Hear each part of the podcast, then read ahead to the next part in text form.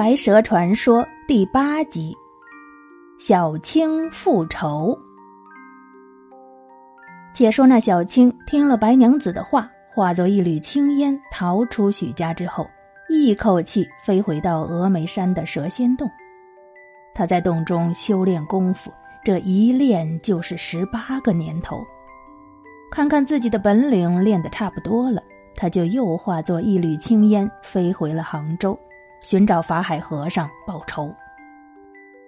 一天，小青来到净慈寺门前叫战，一个小和尚慌忙进去向法海禀报说：“师傅，不好了！外面有个身穿青衣、背插双剑的女子，口口声声喊师傅出去答话。”这个法海一听，凝神一算，知道这来者定然是小青。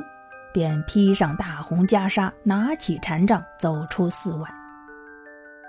法海用禅杖指着小青说：“你这蛇妖，莫非你也活得不耐烦了？想让老僧把你也镇在山下？”小青高声叫道：“老贼秃，休要口吐狂言！小青今日是来找你报仇雪恨的。”呀，这个恨说的很没有力度。小青今日是来找你报仇雪恨的，差不多。说着，嗖的抽出了清风宝剑，直向法海的头顶劈去。法海急忙举起青龙禅杖相迎，两个人在净慈寺前站在一处。这小青和法海一连战了三天三夜，只杀得天昏地暗，也没见个胜负。法海心里想：“哎呀，经过了十八年的修炼，这小青的剑术已经是这样出神入化了。单凭我这禅杖，看来是很难取胜的。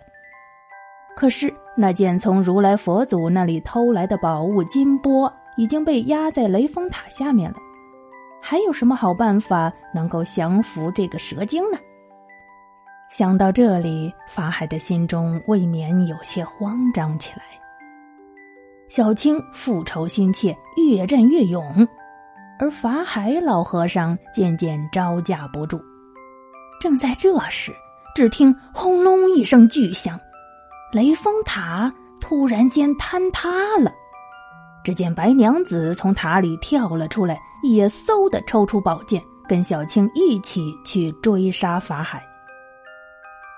法海斗不过白娘子和小青，只好三十六计走为上策。他把那大红袈裟一抖，立刻化作一团黑烟，逃上天空，哀求如来佛祖救命。再说如来佛祖早就恨这个法海偷偷的拿走了自己的金钵，在人间为非作歹，岂肯救他？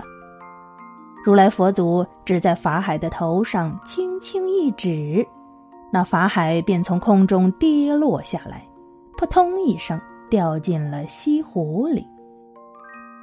法海怕白娘子和小青捉住他，在水中东躲西藏，最后他把自己的身体一缩再缩，缩成了一个一寸来长的小和尚，钻到一只螃蟹的硬壳里。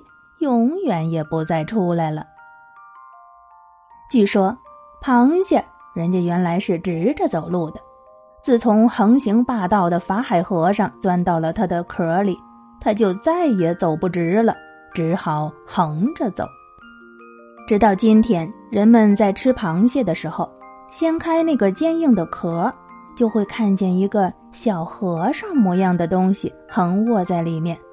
据说呀，那个。就是法海和尚变的。关于这个白蛇传说呀，其实民间流传着很多的版本，大致上是大差不差啊，差不多的。